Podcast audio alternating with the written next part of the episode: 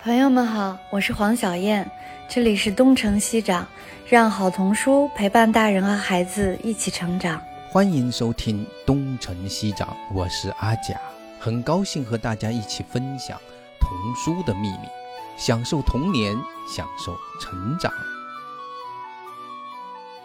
嗯，欢迎大家来到东城西长。今天我们是一个作家的专题，叫刘里奥尼。我们后续可能会安排一系列这样的以作家为主的这样的播客。那刘里奥尼呢？我个人很羡慕这个爱心树和信宜出了他，尤其是爱心树出了他那么多书。等我们入场开始做书的时候，已经不会有这样的机会了。像刘里奥尼这样的顶级的大作家的书。阿佳老师是研究里欧里奥尼的大家，我开完场我就交给您了。然后待会儿我们请黄瑞再来介绍自己。对，请黄瑞介绍一下吧。阿贾老师好，小燕老师好，还有博客的听众朋友们，大家好，我是爱心树童书的编辑黄瑞，然后目前主要是负责里欧里奥尼、还有吉竹伸介、安野光雅这些作家的作品的出版工作。然后其实刚刚小燕老师说的，像大家熟悉的小黑鱼、田鼠阿佛这些书。爱心书应该是在二零一零年到二零一二年左右陆续出的，现在也差不多有十年的时间了。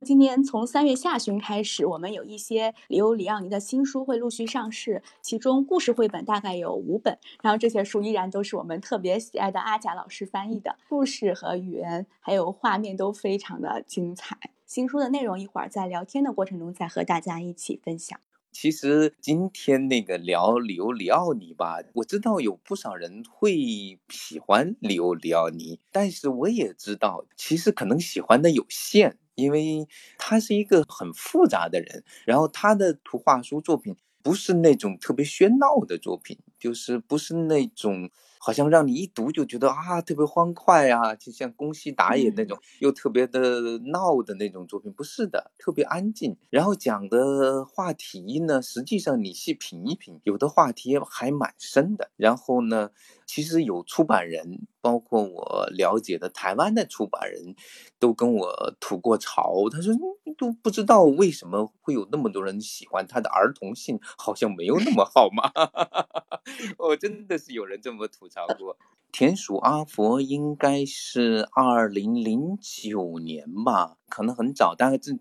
可能应该是在二零一零年正式出版的，我记得可能是这样，应该是爱心树出的第一本，是不是小黑鱼？我不知道，我不记得小黑鱼和田鼠阿佛哪个更早了，是你好像是小黑鱼更早一点，最早的应该是小蓝和小黄。有没有那个特别想聊的书呢？大吴的话筒打开了，是不是想说两句？呃，阿佳老师，刚刚我们开头的时候就聊了田水阿佛嘛，然后我刚刚又看了一下那个共读绘本的一年的后面的那个里欧辽尼的创作时间表里面，发现那个地科与金翅膀，它原来是跟田水阿佛是连连在一起，就是隔一年创作的。所以我也特别想听一听阿佳老师聊一聊这个立科与金翅膀这个故事，因为我们从乔安克拉森开始，我发现有一些评论家可能就会描述的相当于把一些坚硬的食物丢给儿童的这种描述，在我自己的感知上面是从啊乔安克拉森的帽子三部帽子的开始的，但是我发现在读这个立科与金翅膀的时候，我觉得这个这个事实或者这种感觉才更加的扎心。它完全是一种很现实的一种东西在里面，所以我特别想听各位老师 也聊一聊这一本《地科与金翅膀》，而且这本书在那个共读绘本的一年里面，那个佩里老师最初也很不喜欢这本书。觉得这个这么个选择法，就最后他把自己身上的那些金翅膀一片一片的摘下来，然后送给别人，然后恢复成跟别的长得一样了，然后才被大家所接纳。这个故事显得太不舒服了。他读下来之后，尤其是对于那些特别有个性的人，难道我们要把我们的个性全部剪除，才能跟大家融为一体吗？其实他在追问这个问题。这个问题我稍微再差远一点哈，就是那个你要知道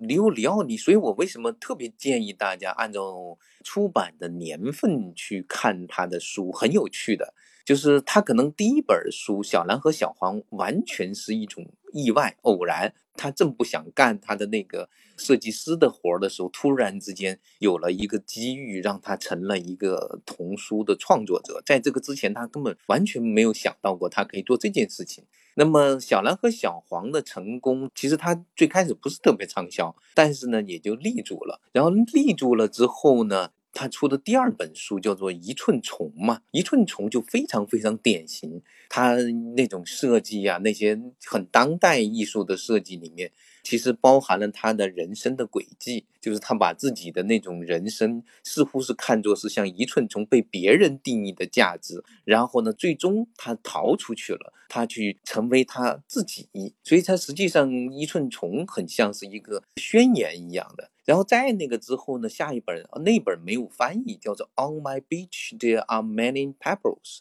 那个其实是很私人化的一本书，有点把他收集那个鹅卵石什么的那种爱好啊，把它，而且是一个黑白的书，就是灰度的那个书，所以那个书呢又停下来之后再下来，他其实是创作了那本，其实也是属于经典中的经典的小黑鱼。小黑鱼呢，其实是有点在探讨一个角色的问题。但是对他来说，哈，创作是所有的书都有一个特点，他都在尝试不同的技法。你看那个小黑鱼里面画那个水，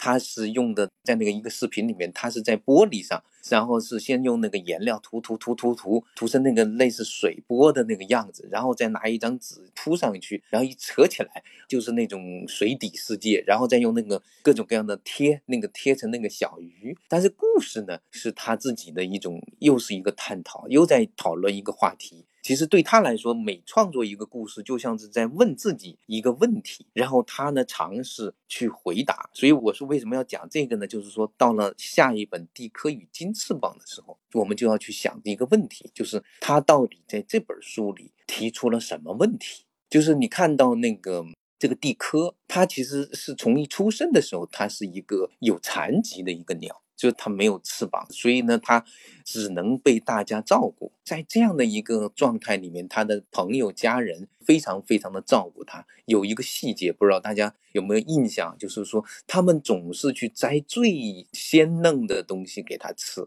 就是因为他很弱，所以说大家把最好的东西找来留给他，这也是一种爱的表达。这种爱的表达也很真诚。所以呢，可是当他曾经。有个梦想，他要去梦想的时候，他他就是要跟别人不一样。他本来说我就有一个跟大家一样的翅膀就行了，他不是的，他要有一个梦想着有金色的翅膀。哎呀，在这一刻他实现了，但实现了之后，你会发现他一下子就超越了他的同伴，超越了他的家人。人与人之间就有一个这样的一个问题，就是当你弱的时候，别人照顾你的时候呢，真的是可以特别特别好。但是如果你突然间变得很强的时候，人的这种嫉妒心，而且还有一种你凭什么呢？就是这里面是一种很微妙、很复杂的，也很真实的一种人际的关系。就是你身边有个弱者，我们好愿意帮助你呀。可是如果这个人你告诉他这个人很强的，比你还强的时候，那我就走远一点吧，就是这样。所以在这个时候，你会发现你在一个社会的一个群体之中，你想成为一个很有个性的人、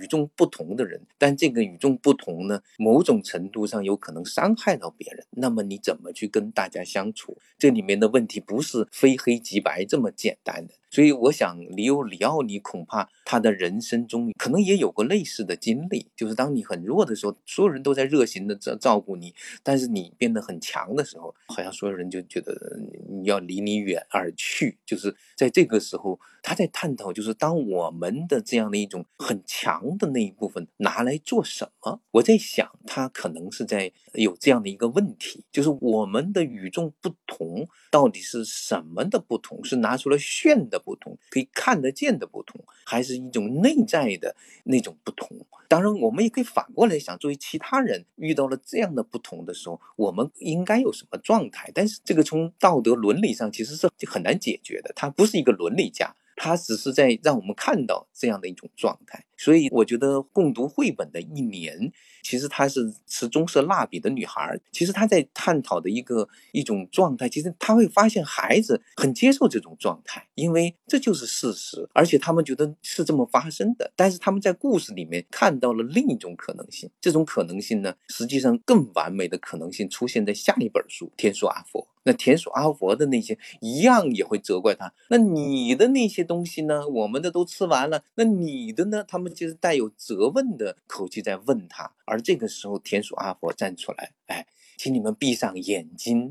然后他的魔法就出来了。所以，当你的与众不同，当你的强，当你的那个东西是。建立在利他的这样的一个基础上的时候，那么你的不同，你还是不同，你还是会很强。但那些呢，它是在你的内心深处，就像蒂科最后要去告诉大家的。但是在他跟大家又挤在了一起，但是他知道，在他的心中仍然有一对金色的翅膀。我所以实际上那个刘里奥尼的作品，他他像是在一直在追问，一直在探讨，一直在。提出他个人的答案，你不一定非得去接受他的答案，但是你要知道他一直在追问，他的每一本书都在追问，他自己有他的想法，但是这不是终极的，因为他还有下一本书，他可能在下一本书又提出了新的看法，这是我的理解哈。呃，谢谢阿杰老师。我觉得，如果按照您刚刚说的这个，按照他的创作年历表来看的话，我觉得倒很容易理解了。因为我自己本身非常喜欢《立科与金翅膀》的这个结尾啊，我好像给你发过私信，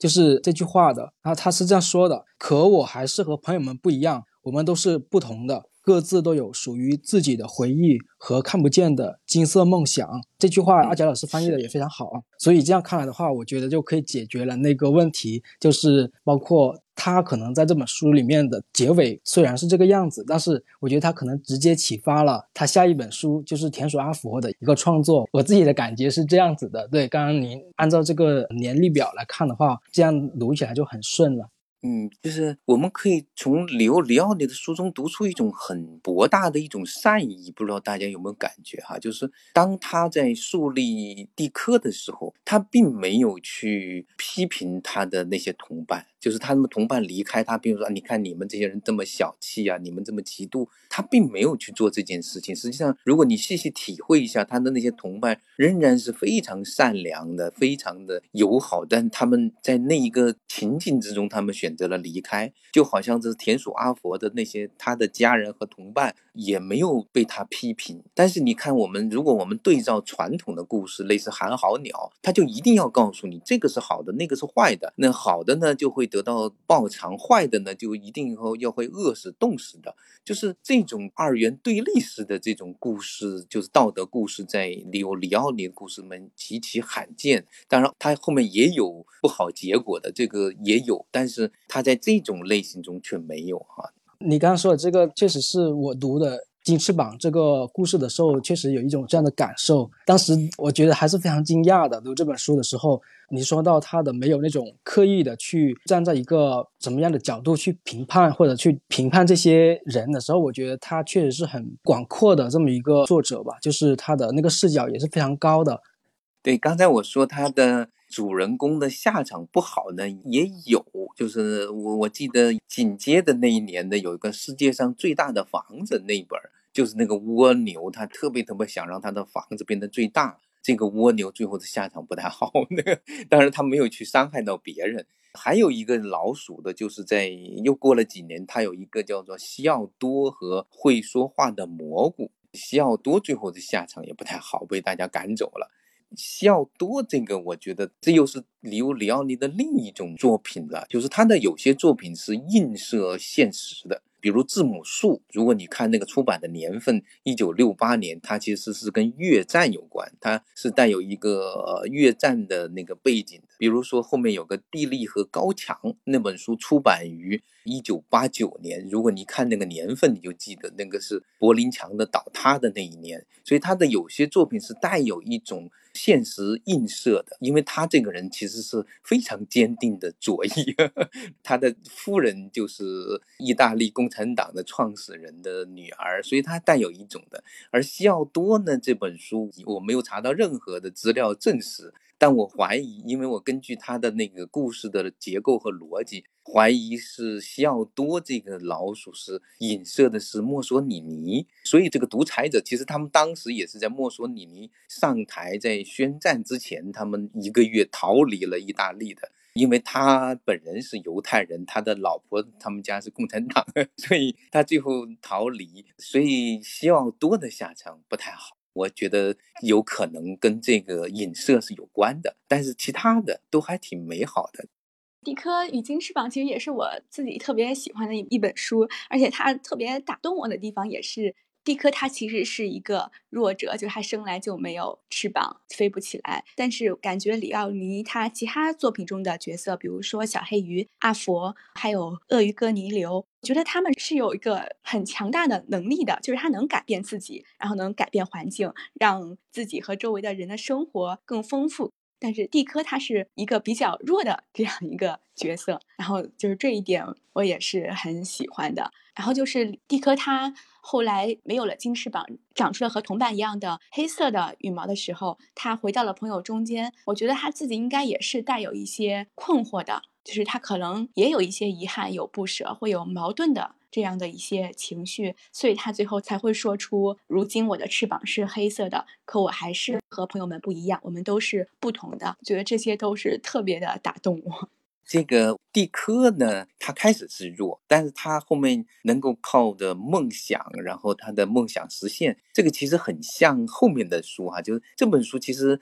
在逻辑上呢稍显有一点点硬，但是与这本书呢很像的一本书是后面的有本书，就是在这个结构上，就是亚历山大和发条老鼠。你看那个亚历山大和发条老鼠里面呢，先开始是一个真实的活的老鼠，叫亚历山大。他的羡慕被人宠爱的玩具的发条老鼠，这个逻辑是非常成立的啊！就是他，因为他整天要跑，整天要躲啊，那个他要跑到他的藏身处被人追打，他发条老鼠被人宠爱，所以他就特别特别想要帮助那个发条老鼠，他想把自己变成那个发条老鼠。后来发现，实际上那个发条老鼠当人们用过之后就不想要了。他在那个魔法的时候，他要找到那个 Pepper，又是里欧里奥尼，他的从小就喜欢的那个要魔法的那个石头，然后到月圆之夜，反正等等等等，就那个又魔法蜥蜴又出现了。所以他在把这个变身魔力呢变得更加的符合逻辑了，就是跟蒂科那个不一样，蒂科有点说变就变，他这个呢真的是符合逻辑了。然后，但是在那符合逻辑的那一瞬间。其实就在问一个问题了：到底是让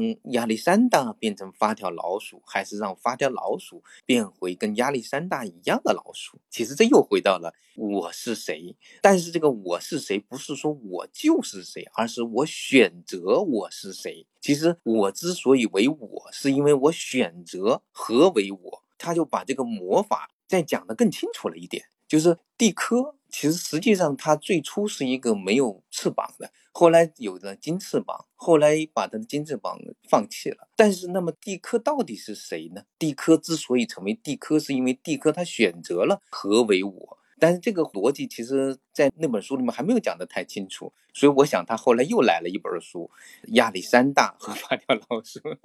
这就是为什么读多了就会发现啊，他老在讨论一个问题。然后这个问题，你如果觉得还不是很清楚，再看到后面的那本《鱼就是鱼》，又回到了那个这个命题，而且那个命题变得很强烈。鱼就是鱼，就出版于一九七零年，就在亚历山大和发条老鼠的第二年。所以，如果今天来听播客的人呢，你一定要知道，就是读里欧里奥尼的书，最好是按照年份来读，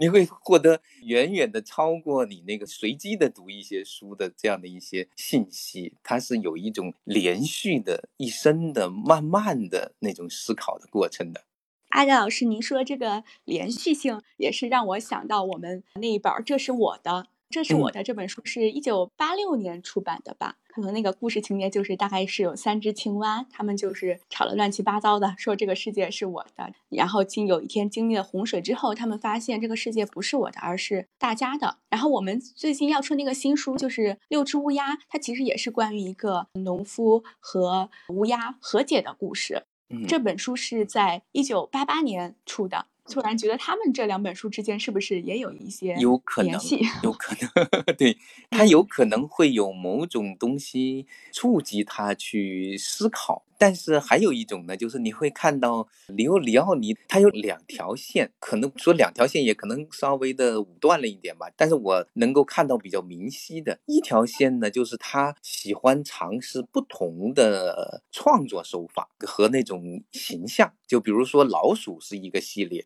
其实老鼠那个系列呢，它那个视频里面也是，它其实有好多那个老鼠的耳朵、手脚在一个盒子里面放着，然后呢，它的身子呢要用手撕出来。那个撕出毛边儿，然后那么贴成一个样子，然后不同的状态。那那个又是他另外一个系列，那是青蛙的了。就青蛙，它其实也在尝试，这就是他一方面在尝试这种，还有一种是抽象艺术，像。小黑鱼呀，或者是小蓝和小黄，他一方面在做着这种艺术的尝试，另外一方面呢，就在做着一个，其实就是一个思想的一个尝试。他在不断的在问这个故事，我怀疑他是不是有某种现实的东西触及到他了。他的表达是非常的清晰的，就是第一，在冲突的时候，我们是不是应该真正的去讨论，然后去理解对方的立场，然后去和解。所以在一九八八年的那个六。只乌鸦也是，就是乌六只乌鸦，他们跟农夫吵的，就好像你死我活，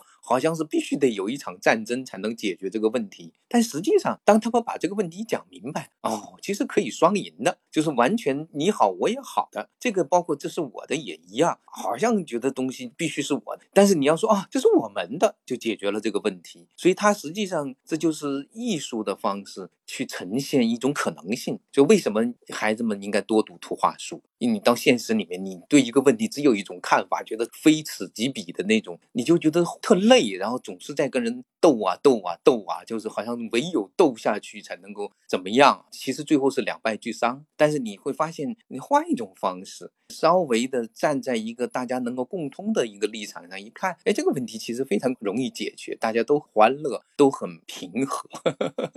他挺好玩的。刘辽，你终其一生是一个和平主义者，是一个绝对的。和平主义者，他反对一切的战争，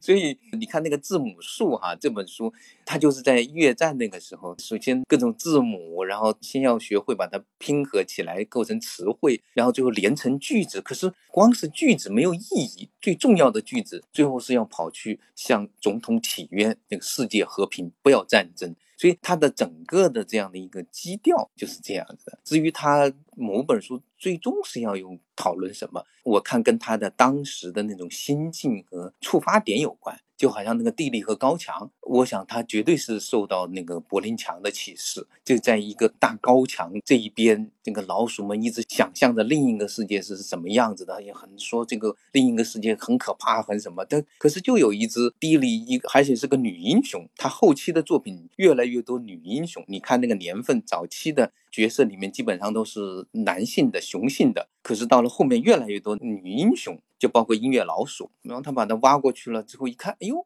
对方非常欢迎他。原来这个世界打通了之后特别美好，所以最可怕的不是对手，最可怕的是那个墙本身啊。所以他的整个的这个故事里面的。他的一以贯之的吧，所以是一个很具备人文主义的那种倾向。他是一个终身，他早年的时候特别同情包豪斯学院的那帮人。后来包豪斯学院的有一半的老师吧，去到了美国，后来在黑山学校，还有一个新学院那边，他后来又是黑山学院的，他跟他们关系特别好。所以他的人际交往里面有很多人都是左翼的，这是里奥里奥尼的这样的一个背景吧。我们这次要出了几本里奥尼的书，其实我一开始看《六只乌鸦》的时候，我觉得它是一个就是寓意很明显，然后也是一个有点老套的故事，可能没有那么的触动我。但是当我又回看了《这是我的字母树》之后，他们这些书联系起来之后，就觉得啊，里奥尼还是真的非常的了不起。而且就是关于妥协和沟通这些，其实很朴素、很 简单的道理，现在看来也是有特别强的现实的意义。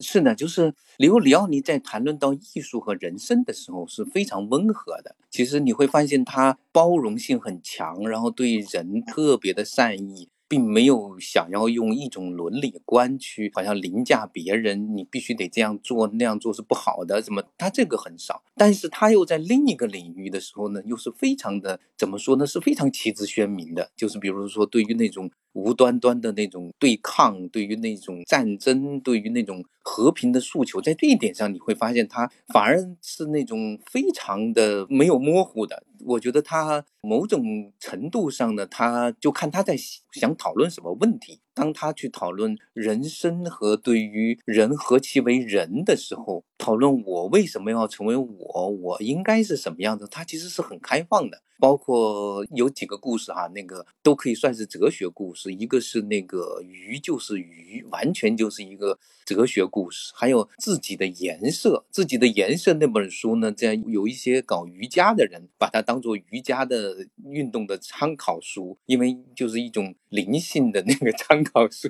自己的颜色，就是你会发现变色龙想要变成。各种各样的东西，他要寻找到到底是谁的颜色的时候，一直在探讨。最后发现，嗯，当我们在一起的时候，当跟你心爱的人、跟你最佩服的人连接在一起的时候，我们保持一样的颜色就可以了。就是他的那种自由度是非常非常的宽的。然后包括佩泽迪诺，佩泽蒂诺这个故事也特别特别的哲学。佩泽蒂诺是意大利语的小块儿的意思。那么小块儿，他就追问我到底是谁的那么一小块儿。以前我们特别喜欢的一句话，我们小时候，哎，你要成为什么什么的一个螺丝钉。假设你不是你，你只是一个大机器上的螺丝钉。我包括一个搞艺术的，我的一个好朋友，在他的儿子的那个小书的寄语里面，也希望他的孩子能够成为螺丝钉。我另外的又写了一篇寄语，我想告诉他，就是你无论多小，无论是怎么样的，好像不完整，你仍然可以成为你自己。佩泽蒂诺也是这样的一种寓意。就是你可以不是任何别的人的一部分，你可以就是你的一个完整的，所以一沙一世界嘛，你为什么不可以成为你自己的完整的自己呢？刘里奥尼说的稍微玄一点，它其实是一个我认为是比较通灵性的一个，就是这个灵性并不是说那种宗教色彩的，它就是用英文说 spirituality。它是一种常常在一种思考的状态，就是在想象、在理解自己和这个宇宙之间的关系。我的位置就想象自己跟一棵树，它在这个世界上是一个什么样的区别和相似的地方。他常常会想这种问题。这就是为什么他到了老还在那里走出去，总年哎看到一根树枝也很高兴，看到一个鹅卵石也很高兴，因为他的脑子里尽放着这些东西，而这些东西都在他的艺术家的一种思考里面都带有某种预象，带有某种象征意义也可以，它不一定是象征，就是一种意象，他很享受这种状态，就是他有这种条件可以去一直。保持这种状态，蛮让人羡慕的啊！就是我从头到尾，我是很羡慕 刘聊你的。是的，嗯。阿佳老师，我今天是简直是受教了。您说的这些，我在想啊，就是您讲了很多他的那个童年的经历。其实我们这个播客好多听众是家长嘛，他可能会觉着刘欧尼这样的一个作家，或者这样一个作家的专栏跟他们没有关系。像您刚才那么细致的讲了他的童年，一个是跟他的后期的创作有关系。其实我觉得家长也可以从他的童年里面，应该是能够得到很多的这种启迪的。他之所以后来成为李欧尼，正是因为他有那样的童年，而且因为他的这个童年，一个是艺术熏陶，还有一个我估计他其实像您刚才说的，他成长在一个其实是蛮精英的一个家庭环境里，所以他后期的这种开放、包容和这种。平和，甚至这种思辨，永远处于思辨和思考的状态，应该跟他童年的这种生活经历、教育经历和家庭成长环境有非常非常大的关系。我跟你们讲讲他的那个童年和少年时代的故事怎么样？其实可能对很多的家长育儿还是，当然他不可复制了，他的条件太。但是也不是说很多人会觉得他是不是家里面都挺富的呀什么的，其实也不是。而他的爸爸十二岁的时候父亲去世了，然后他的妈妈呢受到他的爸爸的一位好朋友的照顾，后来又成了他的继父，这是他的爸爸的成长过程。然后他的爸爸的在十二岁到二十岁之间的受到非常良好的教育，那是他的继父的帮助，后来才成为他的继父，那个时候还不是。然后他受了很良好的教育之后呢，他的这个继父并没有去包揽他的父亲叫路易斯路易斯的生活。而是让他自己想办法，他所以他必须自己的去那个成为一个工匠，那个切割宝石的工匠，这是他们的一种养育方法。我在这里面其实读到了好多，包括后来里欧里奥尼他自己成长的时候，他的父亲也是这么对待他，就是我把你养大，但是你自己怎么生活，你自己想办法，是是这样子的。所以他的继父和他的母亲。后来就去到布鲁塞尔居住。里欧里奥尼的父亲是在阿姆斯特丹，然后自己一个人做着工匠，他养活自己是非常绰绰有余的。结果他在一次晚会上，那里面有一个女孩唱了非常非常美妙的意大利的歌剧的一个曲目，然后就把这位路易斯给震惊了。从此之后，拜倒他的石榴裙下，那个就是里欧里奥尼的母亲。然后呢，他们俩人呢就相爱了。实际上，他的母亲呢又是个工人家庭，其实也不是很富裕，都不是精英家庭。可是那个两人相爱了之后，几个月之后，他就想让他求婚。然后呢，男方的家长没什么好拒绝的，但是那个男方的爸爸继父了，就是说，哎呀，我也不能拒绝你，但是问题是你怎么样养活自己和你的老婆呢？他提出了一个很实际的问题。其实里欧里奥尼当时后来求婚的时候。他的岳父也提出同样的实际的问题，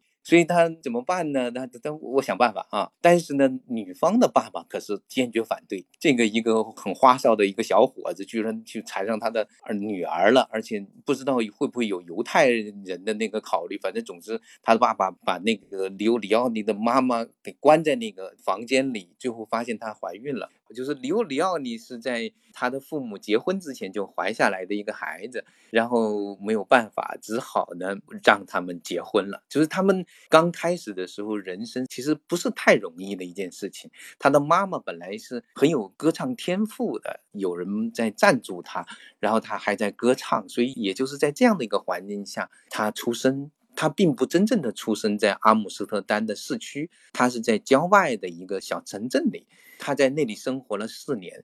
而这位当了爸爸之后的这个珠宝切割工呢，他就非常非常努力。他因为受过良好的教育，就不断的努力，就是考了注册会计师，是这么来的。所以他的生活一下子哎就改善了。这么就住到了一个比较高尚的社区里面，然后这样他跟他的工人阶级家庭的那个外婆、外外祖父他们一家，然后他又那边受到这样的一种熏陶，这边又是他父亲的打拼，是这么一个背景。他的小时候并没有是特别富人和精英，而是碰巧他的这个舅舅后面居然特别出息，成为一个非常了不起的建筑师，然后他的姨妈又非常的奇特的，然后就。就嫁给了一个，其实是那个人的第三任妻子，是一个香水的制造商，同时又是一个收藏家。然后他的那那个继祖父的那一家又出来一个，他是有这样的一段。后来到了他十二岁的那一年，他的爸爸觉得，哎呀，注册会计师这个活儿啊，不能赚大钱，在阿姆斯特丹这里混日子吧，就是勉强过还行，但是没有办法挣大钱，怎么办？到美国移民去。就他爸爸当时有这个想法。那还有个老婆，还有个孩子，怎么办呢？然后他的妈妈呢，也去问他的赞助人，这个赞助人挺好的，我正好想在美国搞个巡回演出，去吧。然后这一对夫妻就去了，然后就把那个十二岁的里欧里奥尼呢寄养在他的继父他们家，就放到布鲁塞尔去了。那个里奥尼呢在写自传的时候说，如果我那时候知道弗洛伊德的话，我肯定会说我的一生被他们毁了。他你想他一生十二年过得多好的一个小日子，结果父母居然把他一个人扔到了那个布鲁塞尔，然后自己跑到美国去发展去了。所以他在布鲁塞尔的那段日子呢，有好的，但是也有你想一个少年，他也有他内心不痛快的地方。但是他是一个适应力非常好的一个孩子，在那里呢，又跟他的 William 的那个叔公，哎，那个关系特别好。然后后来他的叔公的很多的收藏，要么他自己也留下了一部分，要么在 MoMA 呀各大的那个美术馆都有收藏，所以他有这样的一种很很奇特的关系。然后他在那边呢又是学习新的语言，所以他的语言能力特别的多面，他学会了德语、法语、英语。当他的父母稍微的缓过劲儿来，他就被接到了费城，就是到美国去上了高中。上了一年之后，他的爸爸不知道为什么又有了一个新的工作机会，然后他到美国一年之后，他爸爸就去到了米兰。你像一个又是一个青春期的一个小伙子，突然跑到意大利去了，又开始学第五种语言，那个意大利语。所以你想，在那个时候又是正好是纳粹抬头的那个年代，他的人生吧是一个特别丰富的，就是在那个状态。然后在那个学校里面，他的回忆录里面讲到，这学校里面有一些好的老师，但是纳粹的那些东西日益的抬头，那个气氛越来越糟糕。他又是一个外来的，他还要在那个地方快速的学会意大利语，并且还要去考他们的很难考的那个中考，就是那种语言考试。所以他就是一个在那样的一种环境里还格格不入，跟那个当地的那个孩子，结果发现了另一个不那么就是合群的一个女孩，他被那个女孩所吸引，那个女孩也是跟大家格格不入的。然后他就跑到那个女孩家里去，很多人会以为他们俩人就是在谈恋爱了，是他的同学。结果他去到人家家之后，发现，嗯，他真正喜爱的是这个人的妹妹，叫做诺拉。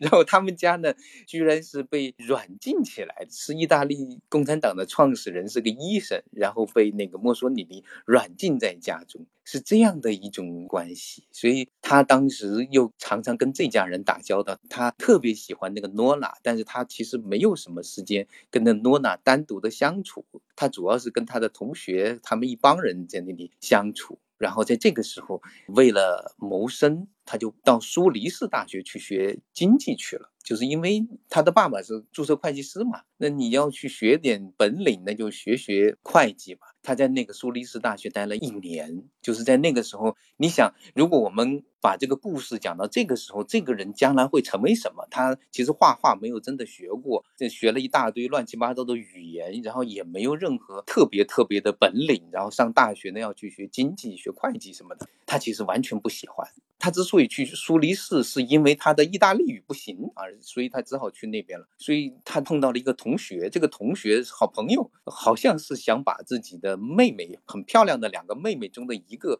介绍给他，所以放假了把他带到家里，在那个他们的家庭晚会上，听他的妈妈在那里深情地朗诵着诗歌，在烛光之中，他一瞬间被击中了。他真正想要的是这样的一种精神状态，而不是学会经济会计去做一个挣钱的一个会计师之类的东西。你看他的人生突然间就转变了。那个假期从那回来，我不想再学经济了，跟他爸爸说我想学电影，其实也是找了个借口。他的爸爸也很好玩的，很郑重的跟儿子谈了一下，就是电影吧，我不知道你是不是真的想学。那么如果你这样吧，你可以停下来六个月啊，先 gap 一下。六个月之后吧，如果你还想学，可以试一试。但是电影这个行当不容易的，他跟他说，你可以在这个剩下来的时间里面，你画画，爱干什么干嘛。他爸爸知道他的，好吧，就是给他六个月的空档期，什么也不干，你可以游手好闲都可以。就是在这个游手好闲的时候，他想起来他有个女孩，他想去看一看，于是他就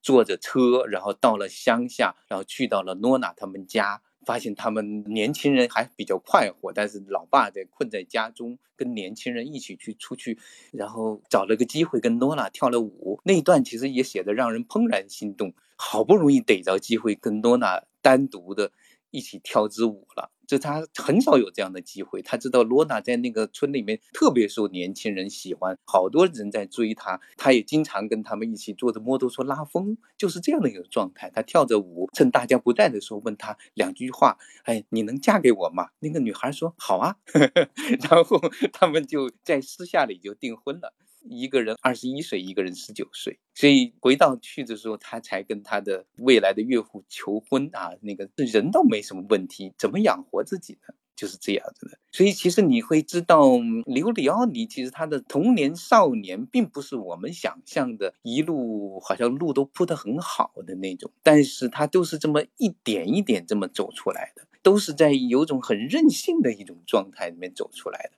他最后拿到的是一个经济学的博士，为了生存，但实际上在那个时候他是。